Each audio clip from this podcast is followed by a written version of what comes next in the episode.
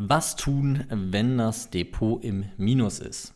Moin, mein Name ist Lil Steinkopf. Herzlich willkommen zu einer neuen Folge des Aktienpodcasts. Und in dieser Folge möchte ich mit dir über das Thema sprechen, was wahrscheinlich viele von euch gerade gerade bewegt, nämlich was tun, wenn das Depot im Minus ist? Wie muss ich reagieren? Wie muss ich mich verhalten? Und ich möchte an der Stelle ähm, psychologisch das Thema erstmal angehen, danach quasi auf die, auf die argumentative Ebene. Es ist ganz, ganz wichtig, psychologisch gesehen, dass man in solchen Situationen ruhig bleibt. Wir, wir bekommen regelmäßig anonymisierte äh, Daten von mehreren Depotbanken, wo wir uns angucken können, wie eigentlich die verschiedenen Marktteilnehmer, wie die Akteure, egal ob professionelle oder ähm, Privatanleger, sich verhalten und wann sie sich wie verhalten.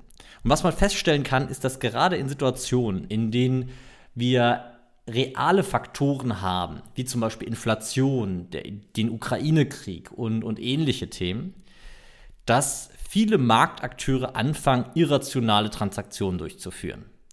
Und diese, dieser Typ der irrationalen Transaktionen, ähm, der nimmt halt massiv zu. Und das ist ein Zeichen dafür, dass die Leute eben in Panik verfallen und nicht ruhig bleiben.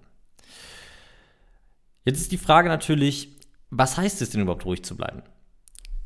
Wenn wir unser Hauptdepot in der Finance Academy angucken, ähm, unsere Branchenrotation, dann sind wir seit April 2020 ungefähr 97 Prozent im Plus. Äh, wir haben aus 50.000 Euro aktuell 98.300 ähm, gemacht.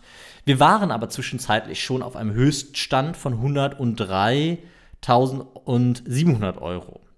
Das heißt, wir sind aktuell ungefähr 5% im Minus. Und wenn wir die letzten zwölf Monate angucken, haben wir 54% plus, aber wir sind aktuell 5% im Minus. Und das ist etwas, was vollkommen normal ist. Wenn wir uns zum Beispiel den Dow Jones Industrial Average Index angucken, also einen der wichtigsten Indizes der USA, und das einfach mal auf die letzten 50 Jahre, dann sind wir 90 Prozent der Zeit unter dem Allzeithoch. Und das ist nichts Wildes. Entscheidend ist, dass wenn man keine vernünftige Portfoliostruktur hat, wenn man keine vernünftige Anlagestrategie dahinter hat, dass ähm, diese Einbrüche sehr heftig sein können. Im Dow Jones mehrfach 50, 60, teilweise fast 70 Prozent Einbruch, also ähm, Entfernung vom Höchststand. Und das sind natürlich Einbrüche, die, ähm, ja, die wirklich schmerzhaft sind und die dann natürlich auch zu gewissen Paniken führen. Wenn wir uns die aktuelle Situation angucken, dann haben wir im DAX minus 25 Prozent, im Dow Jones minus 21 Prozent, in einer Nasdaq minus 34 Prozent. Wenn wir uns Einzelwerte angucken, dann haben wir zum Beispiel Pinterest mit ähm, 75 Prozent minus. Wir haben eine Apple, die zwischenzeitlich bei minus 25, aktuell bei minus 15 Prozent ist.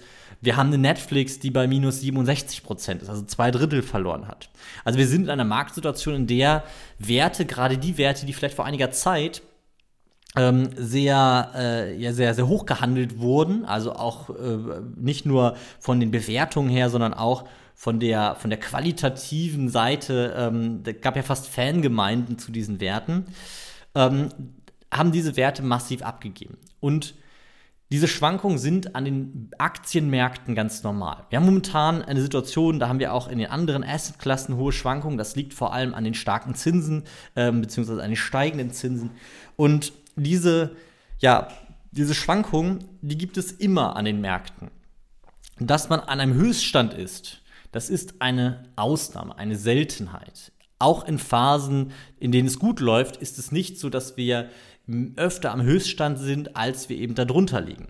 Entscheidend ist aber, wie doll man drunter liegt. Und ähm, das ist eben auch erstmal ja die wichtigste, der wichtigste, die wichtigste Komponente ist, eine vernünftige Strategie zu haben, die im Prinzip genau solche großen Einbrüche von, ich sage jetzt mal 15, 20 und mehr Prozent zu verhindern, beziehungsweise ganz stark zu reduzieren. Einbrüche von 30 oder 40 Prozent möchte ich in meinem Depot nicht sehen. Und das kann ich über eine vernünftige Portfoliostruktur machen. Jetzt ist natürlich die Frage, okay, was ist denn überhaupt meine Strategie? Es gibt verschiedene Ansätze. Ich meine, es gibt Händler, die äh, täglich handeln. Auch da kann ich sagen, wenn wir äh, die Studien dazu angucken, selbst die professionellen Anleger, die Daytrading betreiben, also Transaktionen innertäglich, die sie dann auch wieder schließen oder sogar ähm, Hochfrequenzhandel betreiben, sehen die Zahlen nicht besonders gut aus. Das hat in Niedrigstzinsphasen noch irgendwie funktioniert, aber sobald die Zinsen wieder ein ein, ein Niveau erreichen, wo man 3, 4 Prozent kriegt, wird ähm, wahrscheinlich, werden wahrscheinlich die Margen noch weiter sinken. Und man muss sagen, die Zahlen, gerade bei Daytradern, die sind wirklich so vernichtend. Also man kann sich angucken oder kann im Prinzip sicher sein, egal wie gut die Daytrader zwischenzeitlich waren, nach fünf Jahren mit einer sehr, sehr hohen Wahrscheinlichkeit sind sie pleite. Oder haben einen Großteil ihres Vermögens verloren und schließen ihr Depot. Das heißt, ganz wichtig erstmal, welchen Ansatz an Strategie hat man?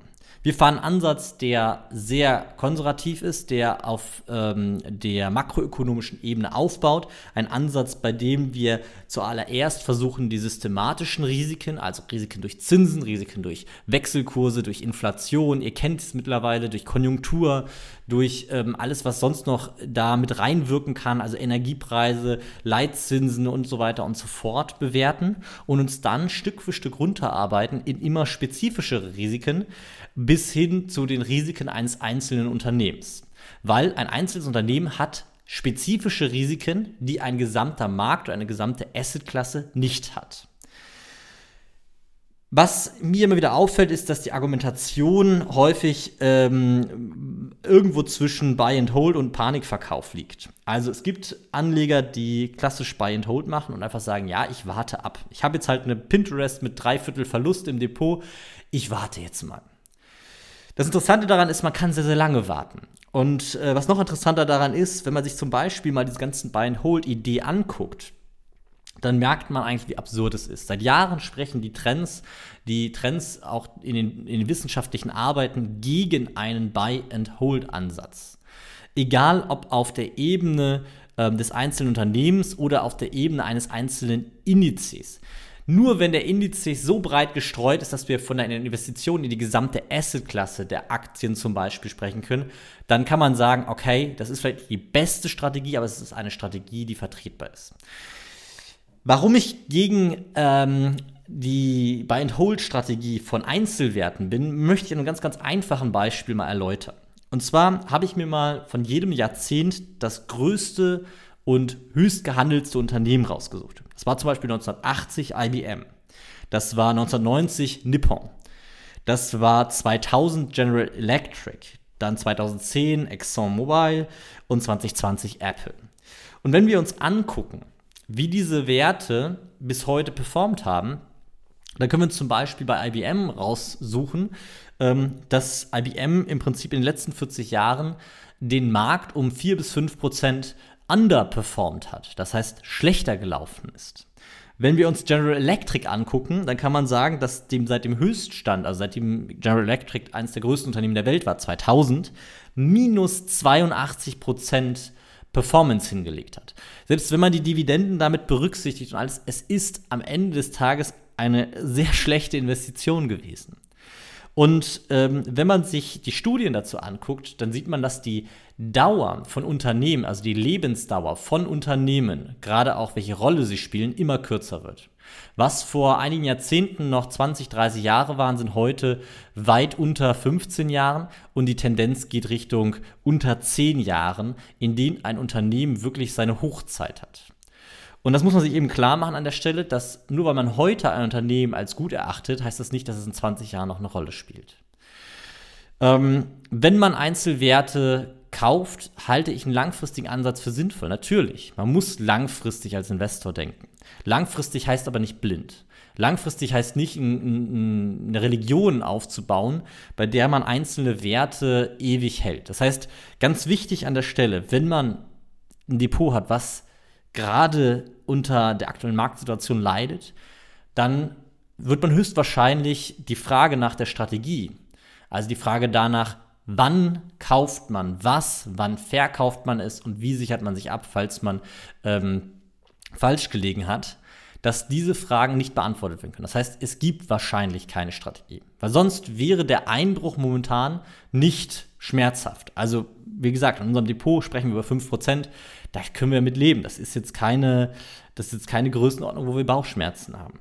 Gerade nicht, wenn man sich den Rest des Marktes anguckt und sieht, wie heftig der eben nachgegeben hat. Das heißt, ganz wichtig an der Stelle, man muss erstmal die Frage nach der Strategie beantworten können. Was sind die Merkmale einer guten Strategie? Eine gute Strategie wird aus meiner Sicht ähm, ähm, hat aus meiner Sicht eine Betrachtung der systematischen Risiken als auch der spezifischen Risiken. Das heißt, wir arbeiten uns von den großen zu den kleinen Themen vor. Ähm, und eine Strategie ist natürlich gewissermaßen langfristig aufgestellt. Ähm, sie reduziert die Risiken gegenüber einer einzelnen Assetklasse. Also es wird quasi die Markowitzsche Portfoliotheorie, wofür Markowitz auch einen Nobelpreis gekriegt hat, wird genutzt um eben das Gesamtrisiko des Portfolios zu reduzieren. Und die Frage, die ich aber eigentlich klären möchte heute, ist, was tut man denn, wenn man jetzt an dem Punkt ist, an dem man merkt, scheiße, mein Depot ist im Minus und ich habe das Gefühl, ich muss was tun.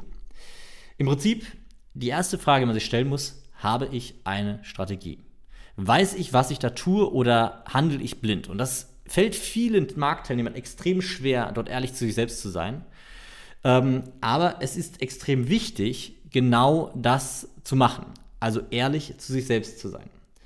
Und wahrscheinlich können 90 Prozent die Frage nach einer ernsthaften Strategie nicht beantworten. Sie können nicht erklären, wie ihre Strategie aufgebaut ist, auf welcher Basis sie also, ähm, aufgebaut ist, was die, was die Grundlage, das Fundament für diese Strategie ist.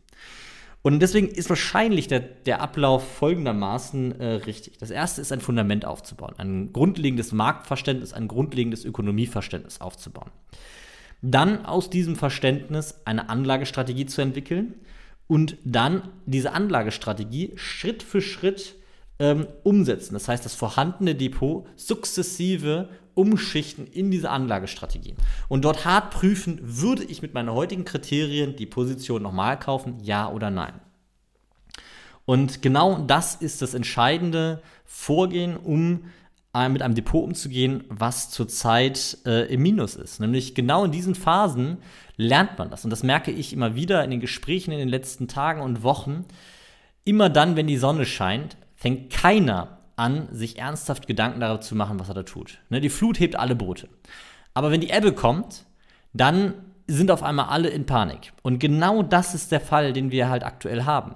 Wir hatten einen, einen Markt, in dem jeder, also jeder, der, und ich habe einen Kollegen, der immer gerne sagt, investieren wie Homer Simpson, jeder, der wie Homer Simpson investiert hat, hat am Ende Geld verdient, weil es ging gar nicht anders.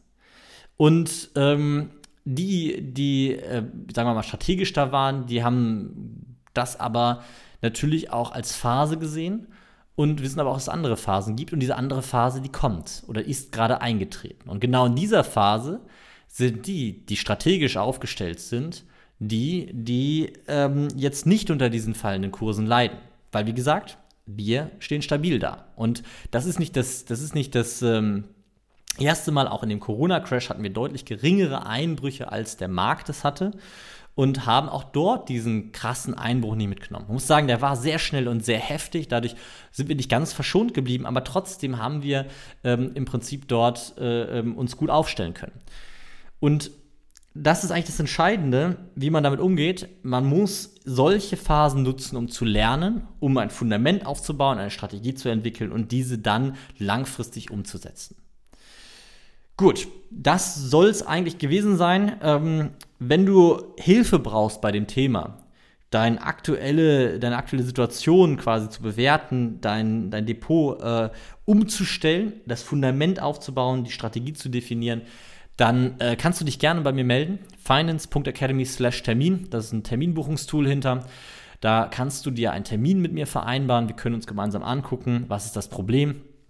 Und wir können das Ganze ähm, so umbauen, dass du nie mehr Bauchschmerzen beim Blick ins Depot haben wirst. Weil das sollte das Ziel sein. Geldanlage sollte in dem Sinne Spaß machen und keine Bauchschmerzen bereiten. Es sollte auch in Phasen, in denen es schwierig ist, nicht dazu führen, dass äh, auf einmal ähm, ja im Prinzip das, das Thema zu einem unangenehmen Thema wird, sondern man sollte auch in diesen Phasen stabil dastehen und mit, ja, mit rationaler Freude ins Depot gucken können. Gut, ich bedanke mich fürs Zuhören. Freue mich natürlich über jede positive Bewertung bei iTunes oder Spotify. Also vielen Dank für die, die es schon gemacht haben. Und für jeden, der es noch nicht gemacht hat, an dieser Stelle einmal, nehmt euch gerne die Zeit oder bitte die Zeit ähm, dafür, dass ich diesen Podcast hier mache. Ich würde mich sehr, sehr freuen, wenn ich dort Feedback bekomme, vor allem wenn ich positives Feedback bekomme. Falls du Verbesserungswünsche hast, schreib mir gerne eine E-Mail an support at finance.academy. Und ansonsten, wie gesagt, nutzt das Angebot, buch dir einen Termin, finance.academy slash Termin. Ganz, ganz ähm, ja, ernst gemeintes Angebot. Lass uns da zusammen reingucken und gucken, inwieweit wir dort was verändern können, um eben diese Bauchschmerzen nicht mehr im Depot zu haben. Danke fürs Zuhören. Bis zum nächsten Mal. Ciao.